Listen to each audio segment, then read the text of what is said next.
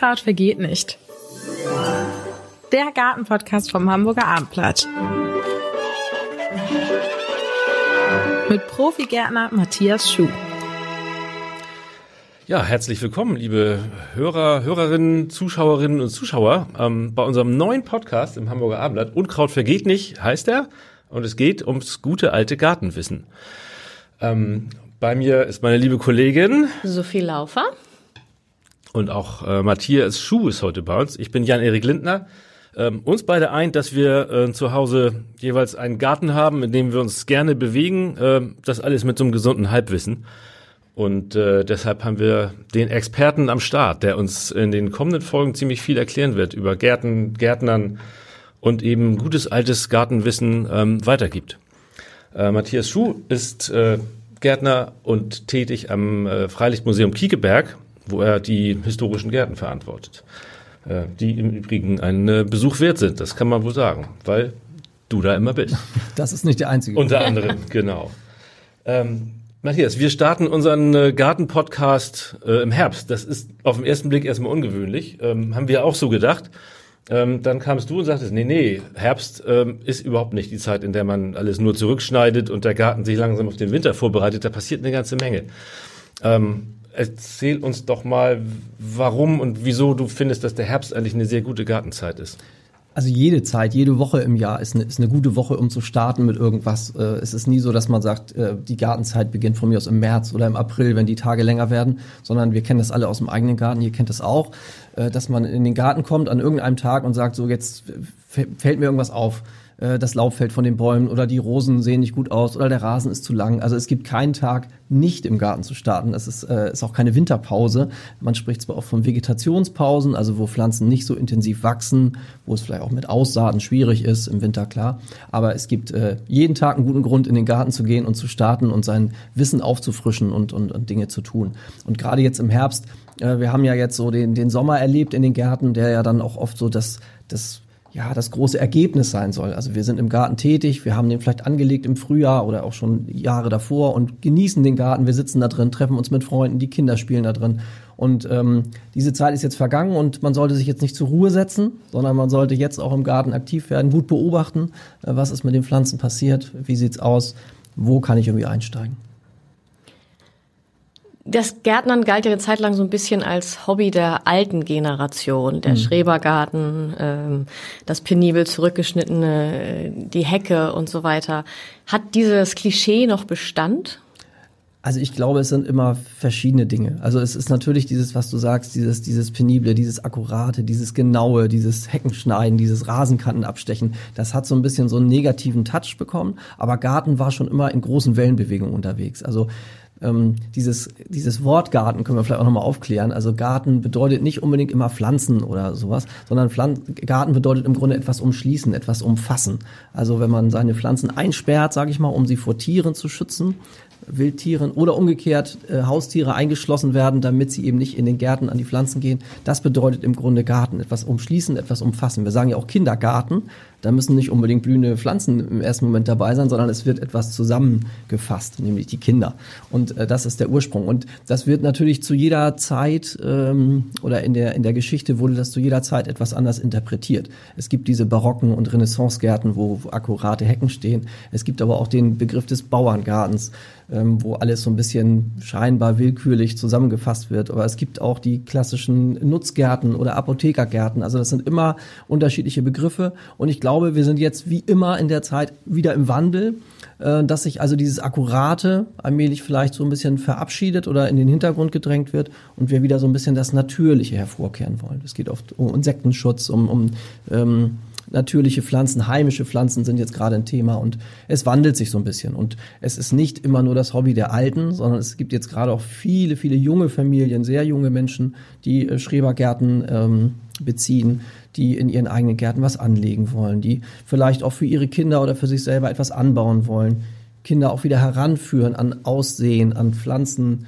anlegen, an letztendlich Ernten. Und das ist, glaube ich, ja, wir sind wie immer im Wandel und das ist auch schön so, wie der Garten ja auch ständig im Wandel ist.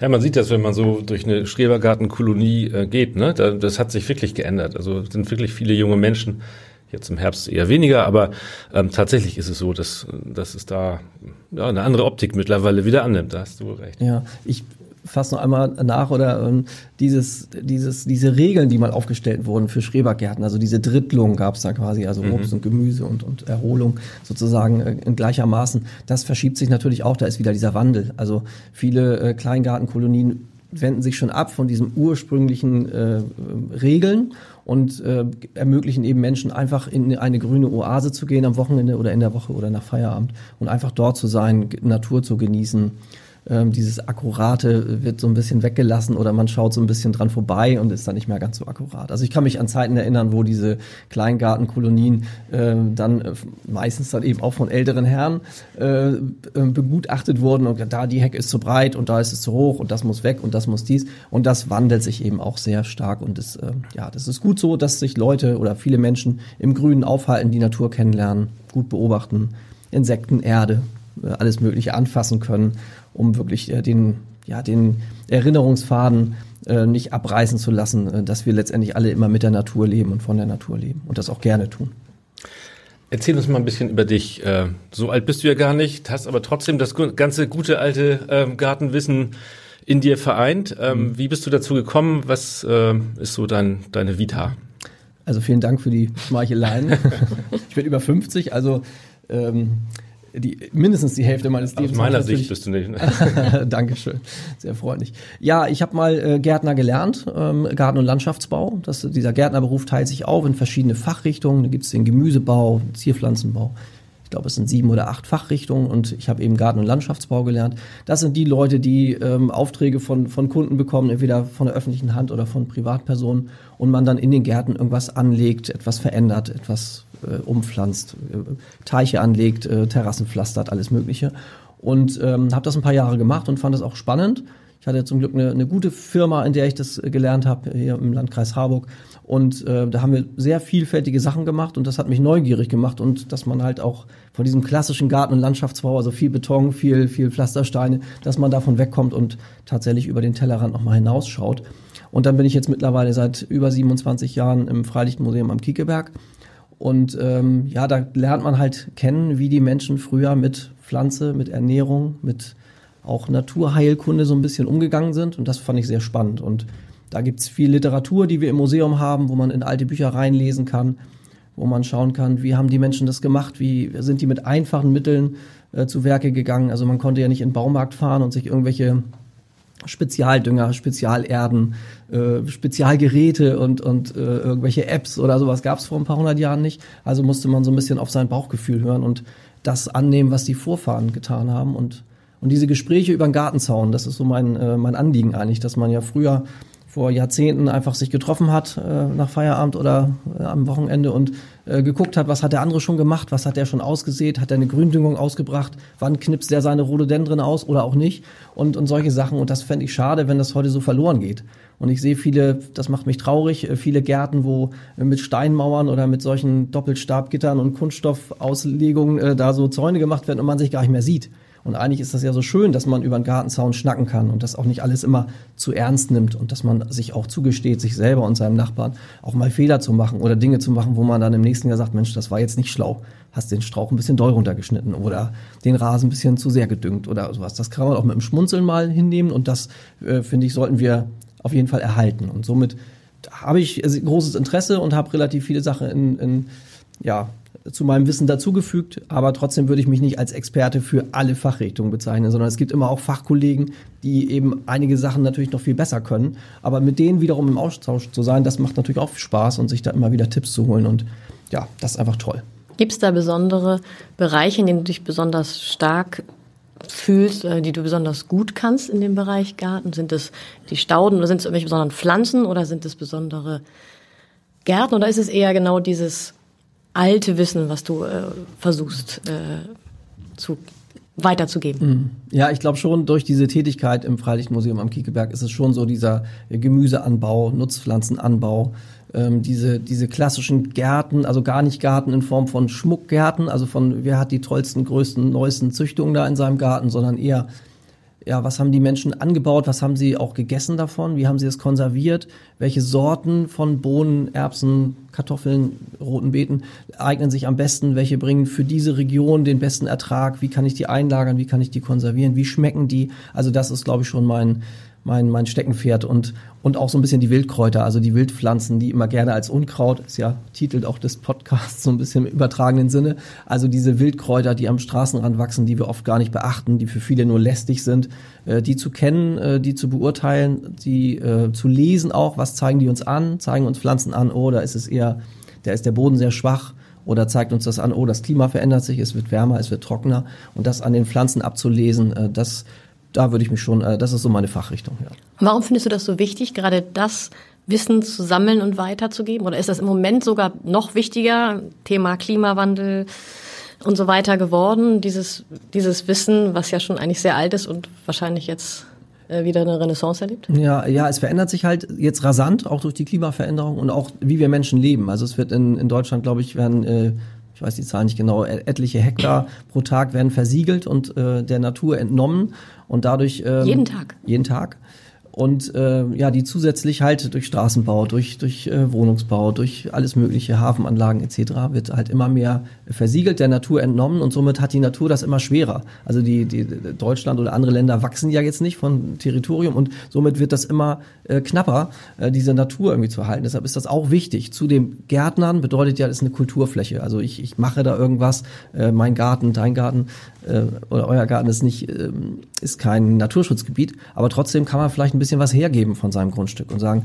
die Ecke wird jetzt nicht intensiv genutzt. Da werden weder Pflanzenschutzmittel ausgebracht, noch irgendwas äh, Fieses eingebracht, noch was versiegelt, sondern die lassen wir einfach, damit eben dieses natürliche Gleichgewicht, was ja im großen Ganzen etwas aus den Fugen geraten ist, dass wir vielleicht da im Garten so ein bisschen mithelfen, dass eben auch Nützlinge, ähm, Insekten, Igel etc. einen Platz finden und äh, ja, ich finde das schon, schon wichtig, dass sowas passiert. Ich habe gerade diesen Satz gehört, jede Pflanze hat irgendwie ihre Berechtigung, sonst wird sie es ja gar nicht geben. Richtig. Und auch jedes noch so sinnlose Unkraut letztendlich. Und da musste ich jetzt dran denken, ja. das irgendwie. Ja, und es ist auch so, und das Wissen darüber geht natürlich auch verloren. Ja. Und die Gefahr ist durch Entfremdung, das sehen wir auch in anderen Bereichen, in der Gesundheit und ähnlichen Dingen, sehen wir, dass durch Entfremdung äh, so Barrieren aufgestellt werden. Also wenn ich Pflanzen nicht kenne, dann äh, gibt man auch gerne an seine Kinder weiter, oh, fass sie nicht an, die ist vermutlich giftig. Also nur weil ich sie nicht kenne, muss sie nicht giftig sein. Im Gegenteil, das können ja Dinge sein, die man auch gerne mal im Garten mal naschen kann. Also ein Spitzwegerich zu essen äh, ist nichts Schlimmes. Aber aus der Angst heraus, ich, ich weiß es nicht so genau und ich habe da mal was gehört und sieht so ähnlich aus wie die andere Pflanze, die vielleicht giftig sein könnte, wird es halt schwierig und das wäre schade, wenn wir also uns immer weiter von der Natur entfremden, vom, vom Gärtnern selber, aber vom, vom Umgang mit der Natur, Leben in der Natur. Äh, das wäre sehr schade und deshalb will ich oder wollen wir ja gemeinsam dazu beitragen, dass das da vielleicht sich etwas entspannt, dass man ja das nicht alles zu ernst nimmt und nicht alles zu in, in Schubladen steckt, sondern dass man das große Ganze im Auge behält und das ist beim Gärtnern und bei anderen Dingen, glaube ich, total wichtig. Du als Gartenprofi und, und jemand, der da sehr leidenschaftlich ähm, am Start ist, ähm, erklärst natürlich während deiner Arbeit relativ viel, äh, vermutlich auch privat, ne? Also so ein bisschen das, das Arztphänomen, dass du immer um Tipps gefragt wirst. Ja, das ist so. Das macht aber trotzdem immer noch Spaß. Also nicht, ich weiß von einigen Ärzten, dass sie sagen, oh, bloß nicht auf irgendwelche Partys oder auf irgendwelche Treffen gehen, weil da wirst du, oh, guck mal hier und ich habe hier einen Fleck und da geht's mir nicht gut. Und ähm, aber mir macht's nach wie vor Spaß. Also wenn man irgendwo hinkommt und als Gärtner einigermaßen bekannt ist, dann wird natürlich gefragt, Mensch, muss ich den Rasen jetzt nochmal düngen oder muss ich dies machen? Oder äh, es werden mir, auch in der Corona-Zeit wurden mir unglaublich viele ähm, Bilder zugeschickt äh, von, von Leuten, von denen ich gar nicht dachte, dass sie sich um Garten kümmern, aber plötzlich fanden sie Garten interessant und haben vielleicht wieder ihren Garten, ihr Grundstück für sich entdeckt und Pflanzen entdeckt oder irgendwelche Schadbilder an Pflanzen und mich dann gefragt, kann das weg, muss ich da was tun, kommt da noch was, äh, was muss ich zu welcher Zeit tun? Und ist ja eigentlich auch schön, wenn man ein gewisses Fachwissen hat und das abgefragt wird.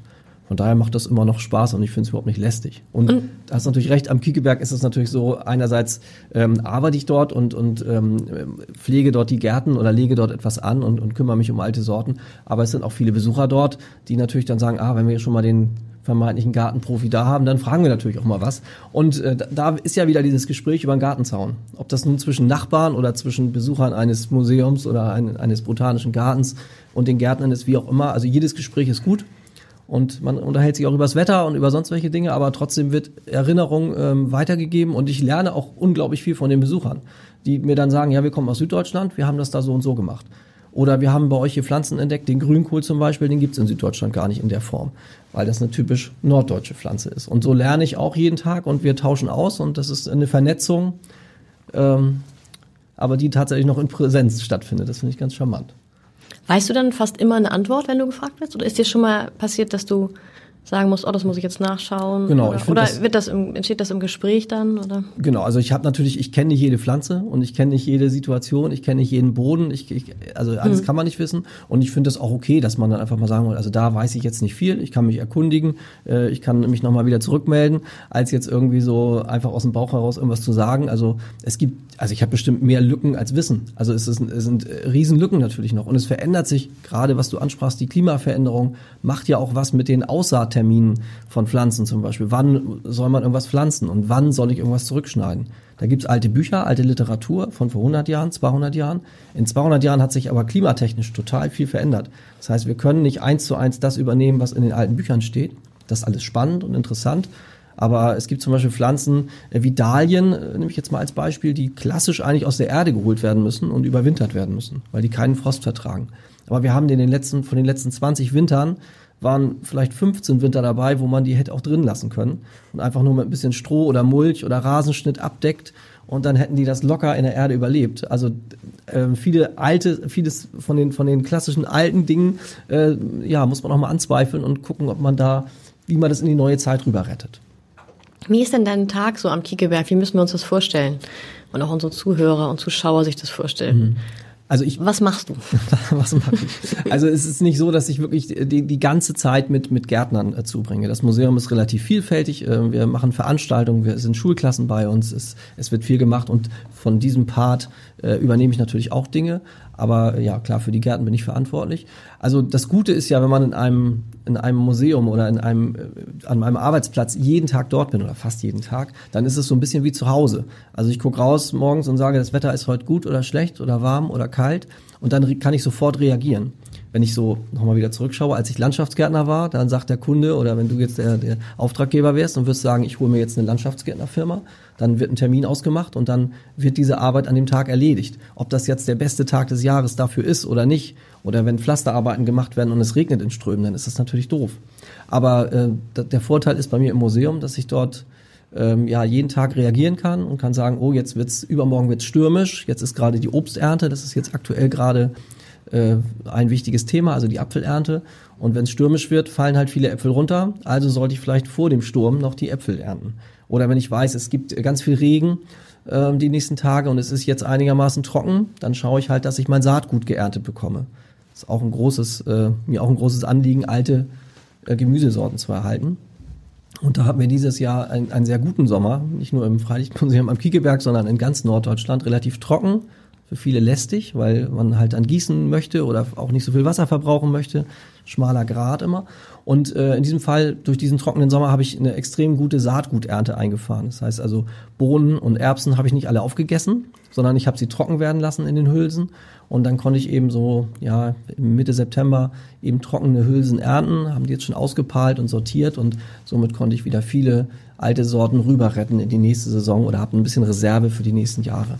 Also das ist jetzt aktuell so ähm, das, was mich im Museum beschäftigt. Aber du machst das nicht alleine, ne? Du hast bestimmt Unterstützung. Ja. Genau, wir haben Unterstützung, wir haben auch Ehrenamtliche, die bei uns arbeiten, die ähm, uns alle 14 Tage ähm, unterstützen mit verschiedenen Sachen. Da ist wieder die Schwierigkeit, da hat man feste Termine und dann nehmen wir uns irgendwas vor und dann regnet es an dem Tag oder ist super heiß, dann muss man halt immer ein bisschen umswitchen. Aber das ist auch das Spannende, finde ich, am, am Gärtner, dass man nicht äh, sich übers Jahr einen Plan machen kann und in seinen Kalender einträgt, sondern dass man halt schauen muss, zu welcher Zeit macht was Sinn. Äh, wenn es stark geregnet hat und du möchtest dein Gemüsebeet von Unkraut, Wildkraut befreien, dann solltest du es lieber lassen, weil du trittst mit deinen Füßen den matschigen Boden noch dichter und äh, die kriegst das Kraut sowieso nicht raus. Und dann sollte man da sich was anderes vornehmen an so einem regnerischen Tag. Vielleicht schon die Gartenplanung fürs nächste Jahr oder sich schon Gedanken machen, welche Stauden will ich vielleicht umsetzen oder welche will ich mir kaufen oder, oder sowas. Und dann eben auf trockene Tage warten, trockene Stunden und dann eben an das Wildkraut gehen. Dein Garten zu Hause, ich weiß von dir, dass du, dass du auch einen hast, sieht vermutlich ja etwas anders aus als der am Kiekeberg. Äh, was machst du da, wenn du im Moment so unterwegs bist, zu Hause im Garten?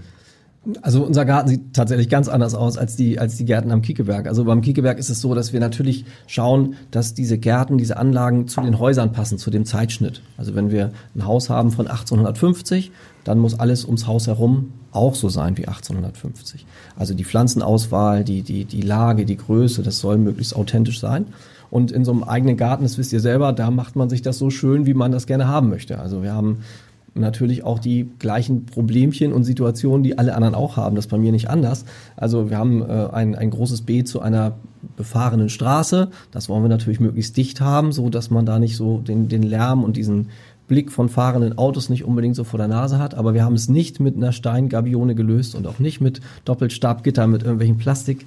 Ähm, sondern da haben wir einfach äh, große Sträucher und Pflanzen gesetzt, die wir auch natürlich immer ein bisschen im Zaum halten müssen. Davor sind Stauden, das verändert sich, die Gehölze werden größer, die Stauden überwachsen irgendwann.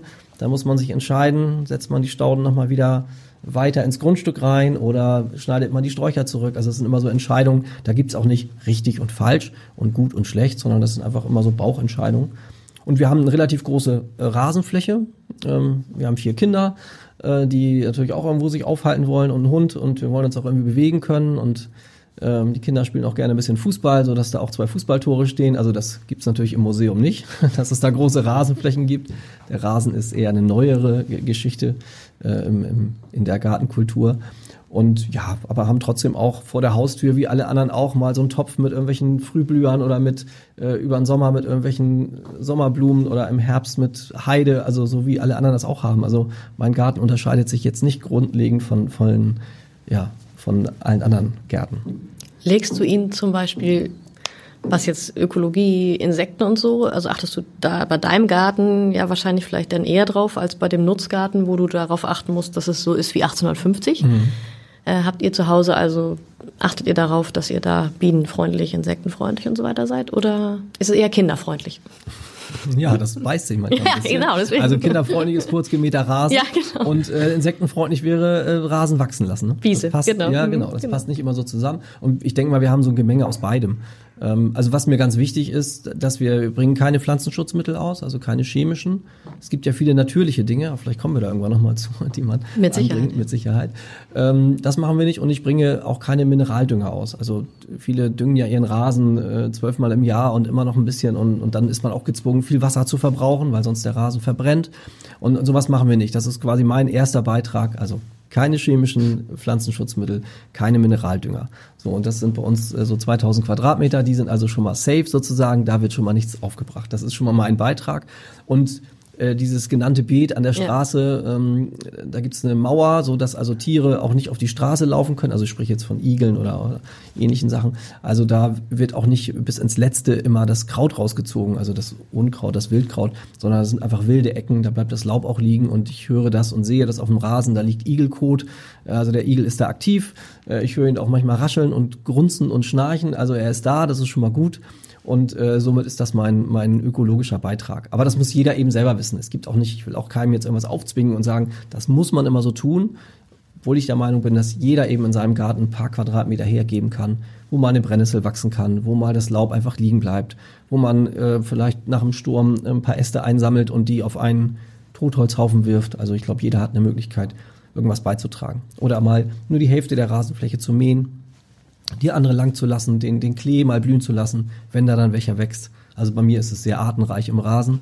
Es ist eine grüne Fläche, aber es sind nicht nur Grashalm an Grashalm, sondern es sind Moose dazwischen, es sind ähm, ja andere Dinge, die, die viele als lästig vielleicht bezeichnen würden. Aber im Gesamtbild ist es halt eine grüne Fläche, wo man Fußball spielen kann oder eine Decke hinlegen kann oder wo der Hund laufen kann und fertig ist es. Da wird der Spießer sich die Hände über dem Kopf ja. zusammenschlagen. Habe ich so. schon das Öfteren erlebt. Genau. Nicht nur im Rasenmähen, dieses Moos. Aber genau. ähm, wenn wir jetzt gerade beim Thema Herbst sind, ähm, gibt es so ein paar ganz prägnante Dinge, die du jetzt sozusagen unseren Zuhörern, Zuschauern sagen würdest, da müsst ihr jetzt unbedingt in den nächsten vier Wochen dran denken? Ja, eher umgekehrt, was okay. man nicht machen sollte. Okay, also was mich ja? ein bisschen, was mich stört, wenn ich durch die Dörfer fahre, ist dieses, diese Geschichte oder dieser, diese Meer von ähm, alles muss immer runtergeschnitten werden im Herbst. Und äh, viele machen das, bevor das Laub runterfällt. Ich glaube, weil man den Strauch ähm, oder das Laub quasi mit dem Gehölz gleichzeitig runterschneiden möchte und damit das Laub gar nicht erst zu Boden fällt. Ich glaube, das ist so der Grundgedanke. Und dann werden irgendwelche Sträucher und irgendwelche Bäume bis zur Unkenntlichkeit runtergeraspelt. Und, Viel äh, zu früh vor allem wahrscheinlich, oder?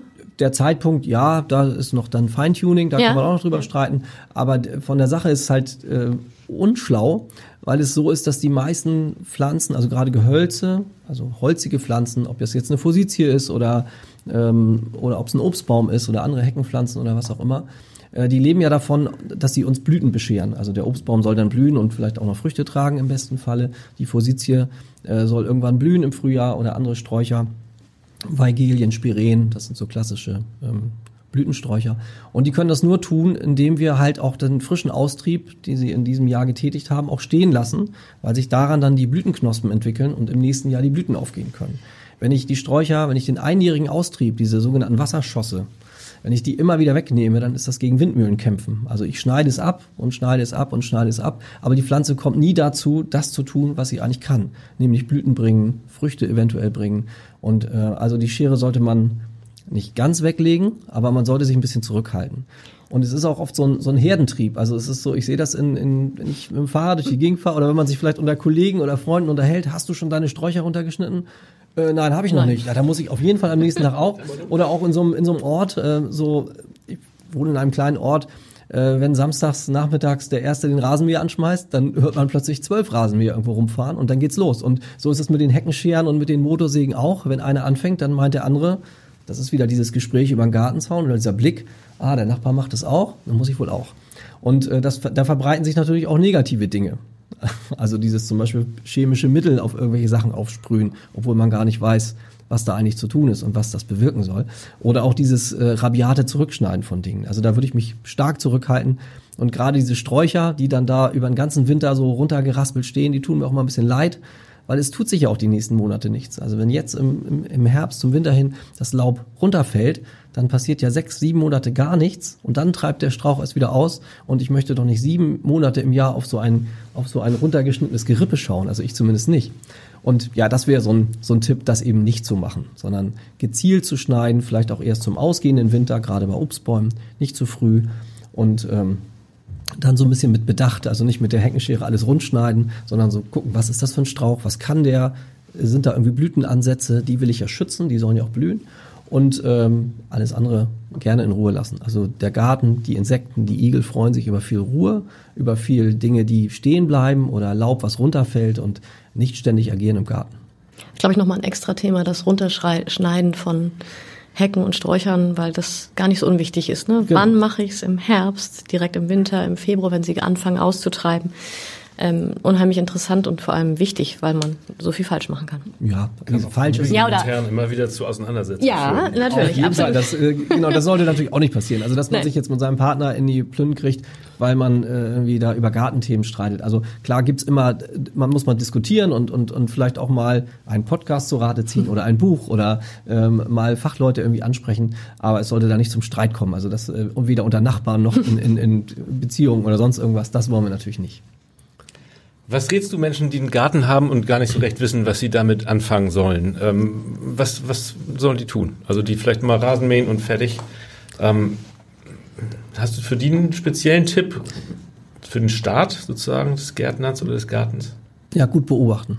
Also das ist immer so das Erste, was ich sage. Also gerade wenn Leute, gesagt, mal ein neues Grundstück beziehen oder ein Haus gebaut haben und einen Riesengrund oder ein Riesen nicht, aber ein Grundstück haben oder wie gesagt irgendwo hinziehen, wo schon ein vorhandener Garten ist, dann äh, will man ja immer durch Aktionismus äh, irgendwas auf die Beine stellen. Und viele sind dann, ja, das muss weg und hier muss dies und hier muss das. Also ich würde auf jeden Fall einen Jahreszyklus, also zwölf Monate vergehen lassen. Nicht, dass man da nichts macht, aber mal zu schauen, der Strauch oder der Baum, der da irgendwo in der Ecke steht, was, was macht der da so übers Jahr? Wie viel Schatten wirft der? Brauche ich vielleicht sogar diesen Schatten im Sommer? Und äh, das würde ich ja jetzt im Herbst, wenn ich jetzt im Herbst jetzt in den nächsten Wochen auf ein Grundstück komme, vielleicht kein Laub mehr an den Bäumen ist, dann stellt sich ja der ganze Garten, die ganze Situation ganz anders dar als im Hochsommer. Jetzt im Sommer ist die Sonne tief, da habe ich vielleicht gar nicht das Gefühl, dass ich da Schatten bräuchte. Und äh, im nächsten Frühjahr, im Mai, im Juni sieht das, die, die Sache anders aus und dann ist man vielleicht froh um jedes Laubblatt, was da noch irgendwo dranhängt. Also nicht gleich mit wilden Aktionismus, nicht gleich mit Radlader, Kettensäge etc. in den Garten einfahren und alles niedermetzeln, sondern wirklich erstmal beobachten, die Situation beobachten, äh, wie ist das über den Jahresverlauf, was haben die Nachbarn, was, was haben die da so gepflanzt. Es funktioniert ja auch nicht in jedem Ort jedem Stadtteil Hamburgs oder auch nicht in ganz Norddeutschland, auch nicht ganz Europas alles überall gleich, sondern es gibt Pflanzen, die kommen in einigen Situationen gut zurecht, weil die Bodenverhältnisse das hergeben, weil die Lichtverhältnisse das hergeben. Und dann gibt's wieder andere Pflanzen, die haben halt Schwierigkeiten. Und bevor man da jetzt alles Mögliche nur aus, aus, aus Hochglanz illustrierten sich anschaut und oh, die Pflanze finde ich toll und das ist alles super und diesen Pflasterstein finde ich toll. Also ich würde es erstmal beobachten. Denn nichts ist schlimmer, als irgendwas zu wilden Aktionismus walten zu lassen und das dann irgendwie in den Griff kriegen zu wollen. Das ist total schwierig und total frustrierend. Und Frust ist das Letzte, was wir im Garten irgendwie gebrauchen können. Das soll ja Lust auf Garten, Lust auf Pflanze, Lust auf Natur und äh, Frust und Zwang und äh, der Sklave seines eigenen Gartens zu sein, ist die schlechteste aller Lösungen. Zumal es zum Teil unwiderruflich ist, ne?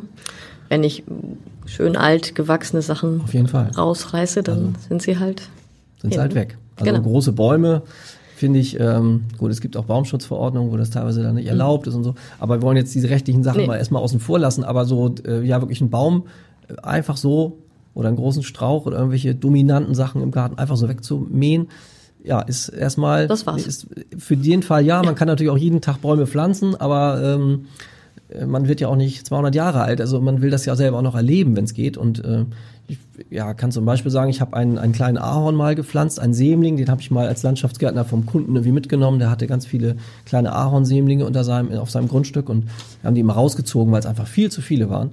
Und einen davon habe ich mitgenommen und der steht jetzt in meinem Garten und ist jetzt, ja, vielleicht so 10, 12 Meter hoch. Zeigt einem auch immer, dass man ein gewisses Lebensalter erreicht hat.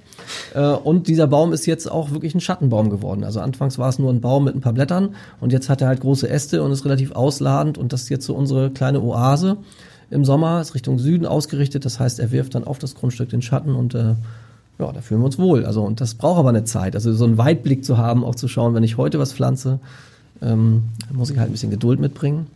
Geduld ist auch die Tugend des Gärtners, sagt man immer so. Also es ist halt äh, nicht alles ähm, heutzutage zu kaufen oder sofort zu, einzusetzen, sondern Pflanzen brauchen halt Zeit. Stauden vielleicht länger als äh, weniger lange als als Gehölze, aber große Bäume, bevor die Schatten werfen, äh, bevor die, wie du sagst, bevor sie wieder Schatten werfen. Also wenn ich einen weggeschrubbt habe und ich pflanze einen neuen, dann muss ich eben wissen, das dauert Jahrzehnte. Wo wir beim Thema Fehler sind. Gibt es irgendwie ganz große Fehler, wo du jetzt sagst, Alarm, Alarm?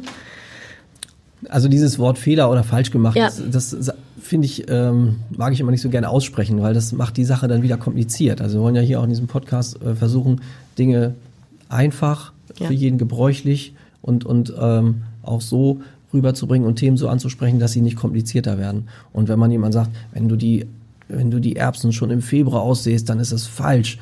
Das kann man so nicht sagen. Also wenn das, das Klima und das Wetter mitspielt, kann da auch das funktionieren. Und äh, natürlich macht man immer Dinge, wo man im Nachhinein sagt, wie immer im Leben, ah, das hätte ich äh, vielleicht anders machen sollen. Und beim nächsten Mal mache ich es anders. Das ist auch okay. Also dieses Scheitern äh, gehört einfach auch zum Gärtnern und zu allen anderen Dingen einfach dazu. Ähm, klar gibt's äh, Leute, die sich ein bisschen auskennen oder Literatur, wo man nachlesen kann, zu welcher Jahreszeit macht was Sinn.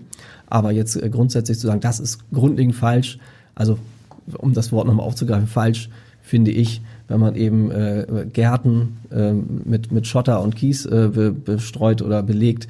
Oder wenn man solche komischen Zäune anlegt, wo man den Nachbarn nicht mehr sehen kann und wo weder Mensch noch Tier durchkommen können, das würde ich jetzt mal provokant als falsch darstellen, aber jetzt immer zwischen schwarz und weiß und richtig und falsch zu unterscheiden. Ich glaube, das bringt uns nicht weiter im Garten und auch im, im Naturschutz nicht und im, in allen Dingen, sondern äh, immer Kompromisse und immer schauen, was kann ich vielleicht verbessern, was hat im letzten Jahr nicht so gut funktioniert und dann versuche ich es einfach besser zu machen. Und nicht mit dem Finger auf andere zeigen und sagen, das hast du nicht gut gemacht oder das äh, war, war total falsch. Ähm, das bringt uns, wie gesagt, glaube ich, nicht weiter.